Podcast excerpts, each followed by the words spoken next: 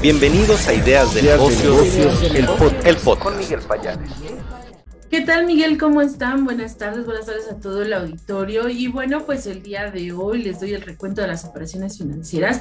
Comentarles básicamente que este inicio de mes, que bueno, antes que nada, buen inicio de mes para todos es primero. Los mercados financieros eh, finalizaron con terreno positivo, quizás están dejando atrás un mes fuertemente volátil como fue enero y están retomando energía para iniciar un mes con ganancias. Te comento que las bolsas en Estados Unidos, el S&P subió 0.6 el Dow Jones 0.7% y el Nasdaq también se aumentó un 0.7%. Los inversionistas el día de hoy estuvieron un poquito más centrados en la parte de los reportes corporativos.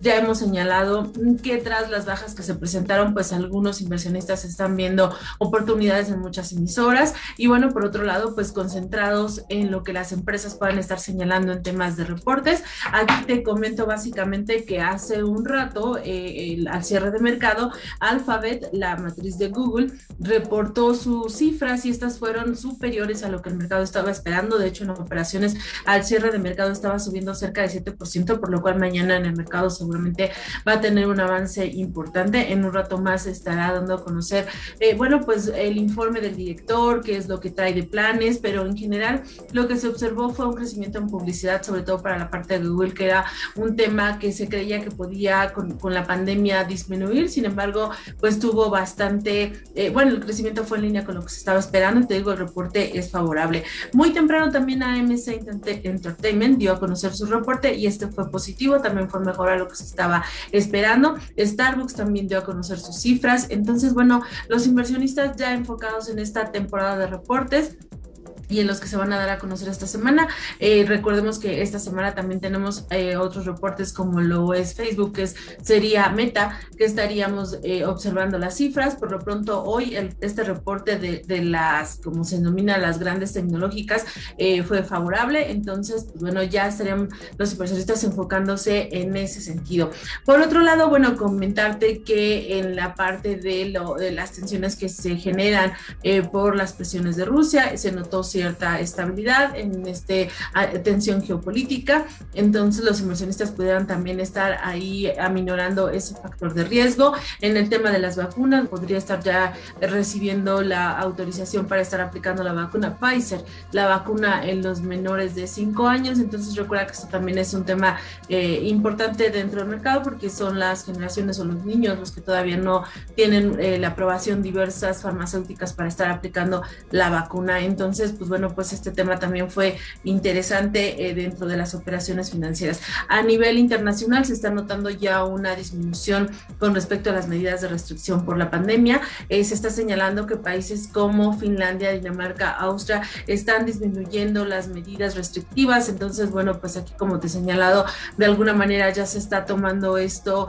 eh, em, digamos, con las debidas precauciones, pero también las fuertes medidas de restricción que existían y que estarían deteniendo un poquito el entorno de crecimiento a nivel global pudieran estarse aligerando y esto también es positivo. Entonces podríamos ver cómo avanza esta situación a lo largo del mes. Y bueno, este, por otro lado, eh, pasando a los mercados locales, comentarte que tanto el índice de la Bolsa Mexicana como el índice Viva finalizaron con movimientos positivos, 0.9, también están iniciando el mes en terreno favorable. Aquí hubo noticias que destacaron dentro, una de ellas, eh, pudiéramos decir que es la de Televisa, en donde ya es una noticia que se había estado, eh, que se había dado a conocer, pero ya lo formalizan su alianza con Univision, estarían creando la mayor eh, empresa de contenidos a nivel global y bueno, también estarían creando muchísimo contenido en español, lo cual eh, fue bien recibido por el mercado desde la jornada de ayer, porque la jornada de ayer la emisora tuvo un importante crecimiento. Y bueno, pues ya hoy salió la noticia